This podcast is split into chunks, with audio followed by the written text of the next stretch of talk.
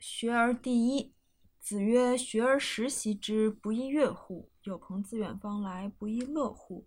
人不知而不愠，不亦君子乎？”嗯，首先，为什么第一句话是“学而时习之”，以及“学而时习之”为什么就乐了呢？那么“乐”和“乐”有什么分别呢？学跟习是不一样的，这是两个行为。学呢，是你有一个新的知识，那这个新的知识之所以是新的，就意味你还没法驾驭它，没法去运用它，或者说你有自己的一套过去的啊价值观、思维体系。当这个新的来的时候，它等于是一个外来的，你会有个排异反应，你无法接受它，你需要把它融入到。自己的知识体系里面，你才能如实的，就是自如的去运用它。这个并不是说光从听的这个道理就能做到的，它是要靠习，就是一遍一遍、一遍一遍的重复才能达到的。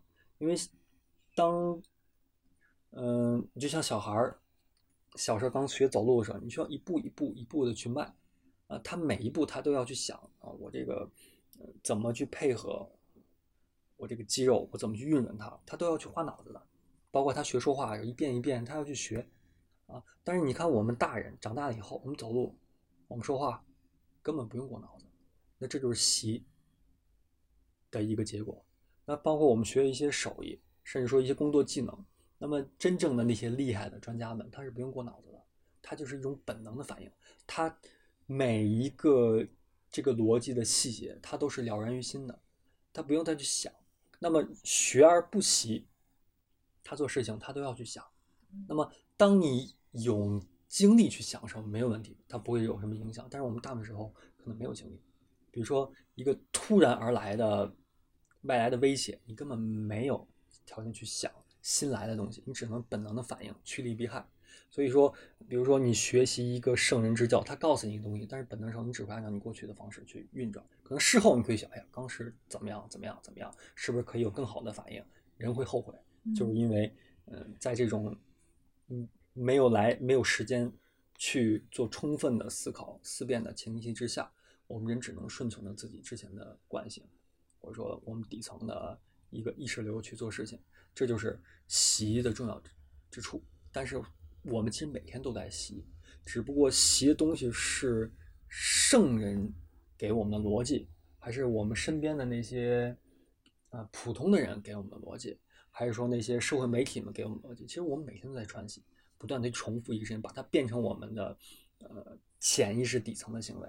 所以说，呃，既然你人活着就不得不习，那你为什么不选择一个更高的东西去有意识性的去习呢？那习什么呢？就习的这种大人之学，嗯，让它成为自己的底层。那么，当你真正做到以后，意味着什么？大人什么意思？更开阔人、更大格局的人。那么就是说，你原来生活中的那些小问题已经困扰不到你了。就像，嗯，原来你是一个小杯子，一勺盐进去齁老甜的，齁老咸的。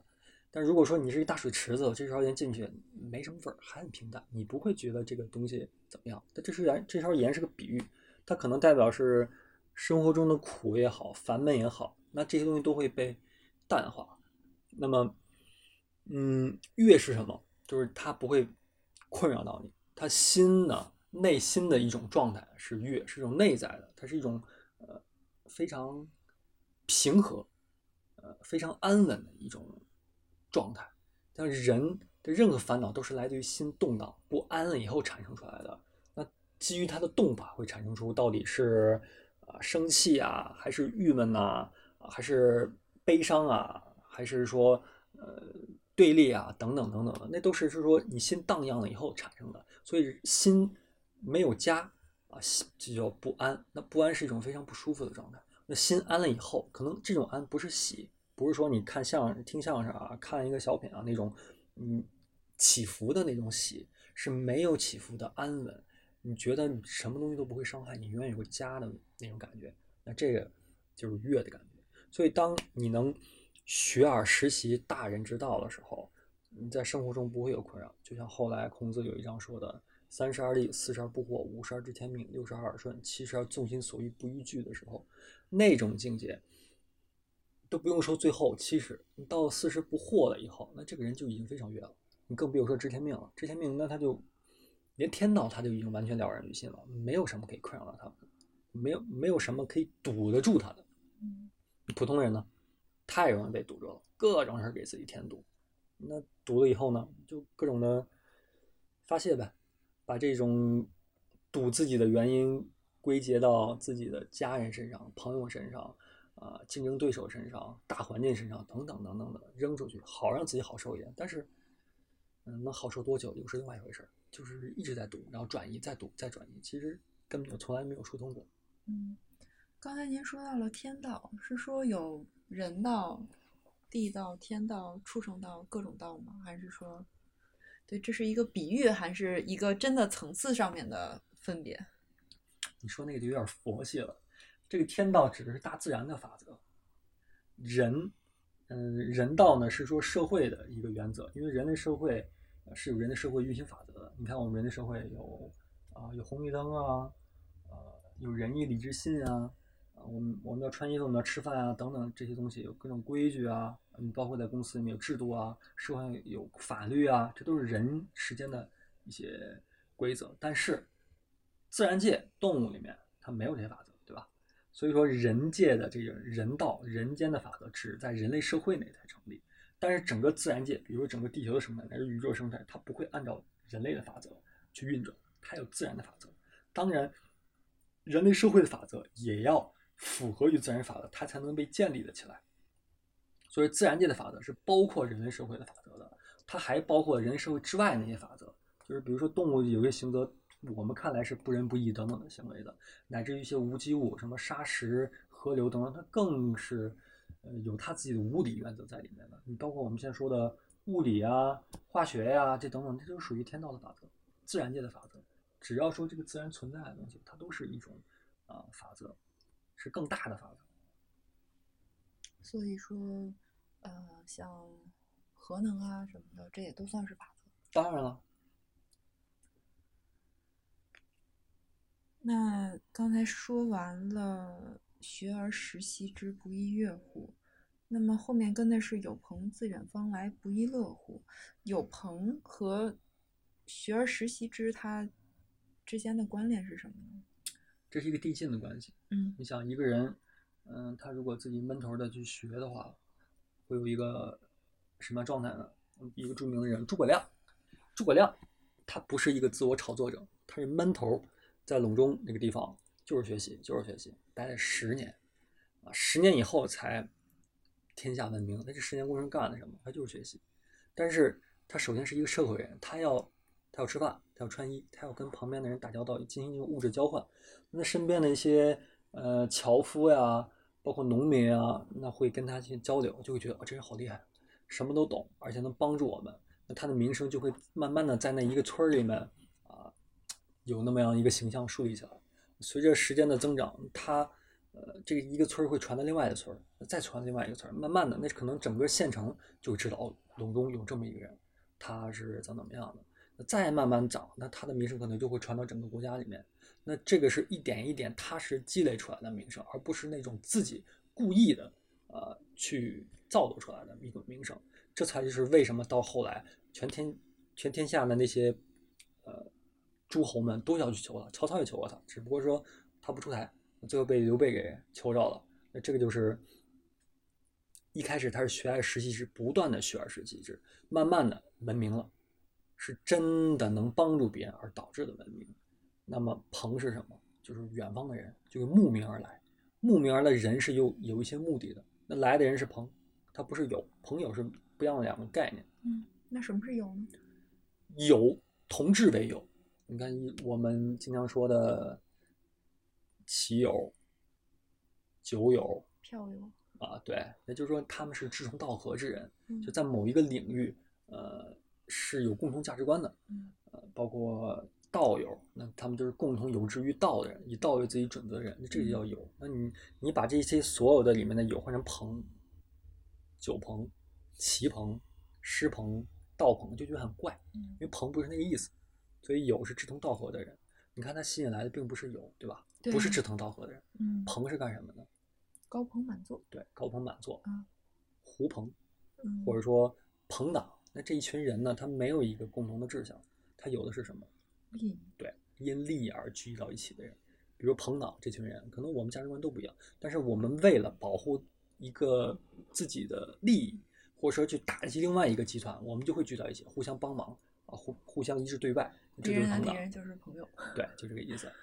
仅仅是因为我们有共同利益，他就能聚到一起。比如高朋满座，这群人大家一起来参加宴会，可能我们也是，甚至都说都不熟，但是我们就可以坐在一起，一起来参加这个宴会。为什么呢？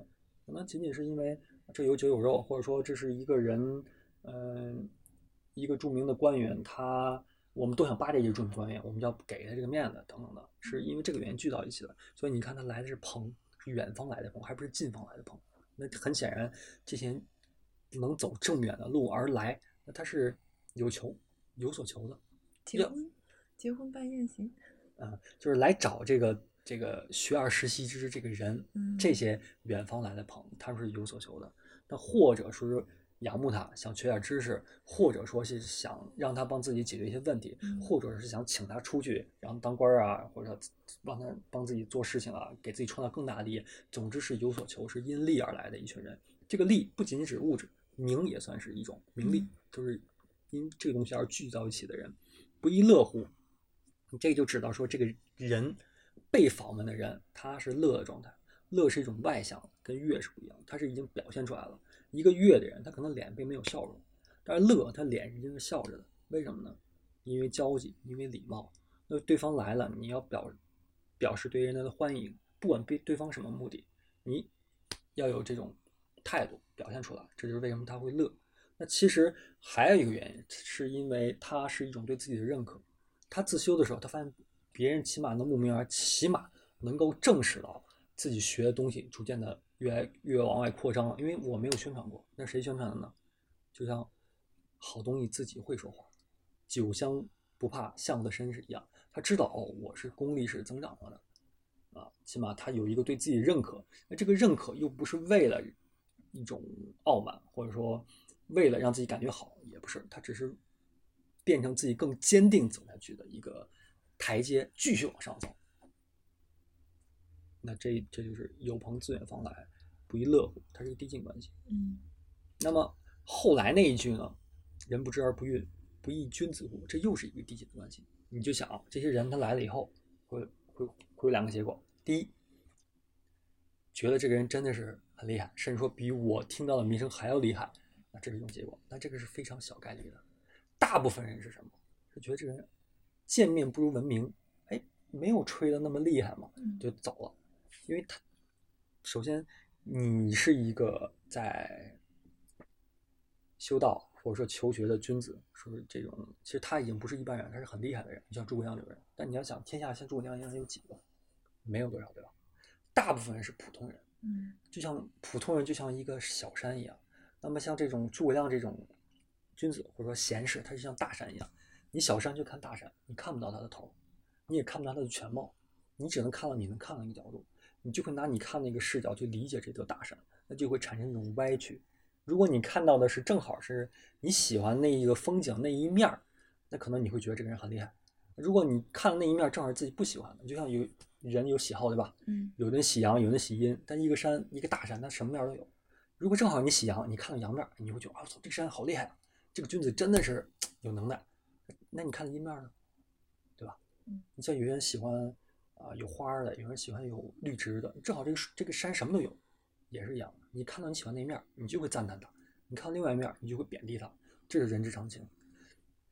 所以说，人不知，就是说人不知己，就来的人并不知道我。有很多人并不知道，就是他来，他是有目的性、有期待，他来以后发现根本没有大家期待，反而会贬低我，就是一般的人会有落差。嗯啊，他甚至有可能会会怨恨瞧不起自己的人，他会觉得你这是不识货或怎么样的。但是你看这个这句话说的是什么？不孕，就你你不知道我有什么本事，我不怪你，因为我知道这是合理的，因为你就是看不懂，嗯你的视角就在那里。那我为什么要为一个这么合理事情而生气呢？没什么，因为我要走的路是君子之路，就是让自己变成一座大山，变成越来越高的大山，那就意味着这条路上懂我的人越来越少，我要承受这份孤独。那这是我选择这条路的时候就已经知道的，所以人不知的时候，我不会生气，我会理解他们，我不会去反而因此的去，嗯，责怪他们，给他们难堪，我会更加的包容他们，给他们帮助。那么这才是一个真正的大人应该做的事情。不亦君子乎？这才是君子应该做的事情。所以这其实又是一层一层的考验。就第一层，你自修很好，没问题。但是有人来了以后呢，你是不是飘了呢？飘了，那就证明你已经偏了，不是君子了啊！你没飘，沉住了。那别人开始贬低你的时候，你怎么办了？你回回去了吗？你以牙还牙了吗？当那么做时候，发现哦，又没有通过验证，又不是君子了，证明你的格局还没有那么大。大人只是相对而言，你比那个只看自己人大了一点。但比更大的比，那还是小人。嗯，所以说这三步呢，就是一个一个标尺，是君子时时用来去考察自己一个标准，因为它都是自然会发生的事情。一个有本事人，他随着他的积累，一定会经历这些阶段的。嗯，每一个阶段外来的东西都是对自己考验，这才是一个真正有志于大学之道的求学者该有的一个觉悟。哇，好有意思呀！也就是说，其实后面所有的《论语》。的部分都可以用第一段话来自省。是的，嗯嗯，好的，谢谢。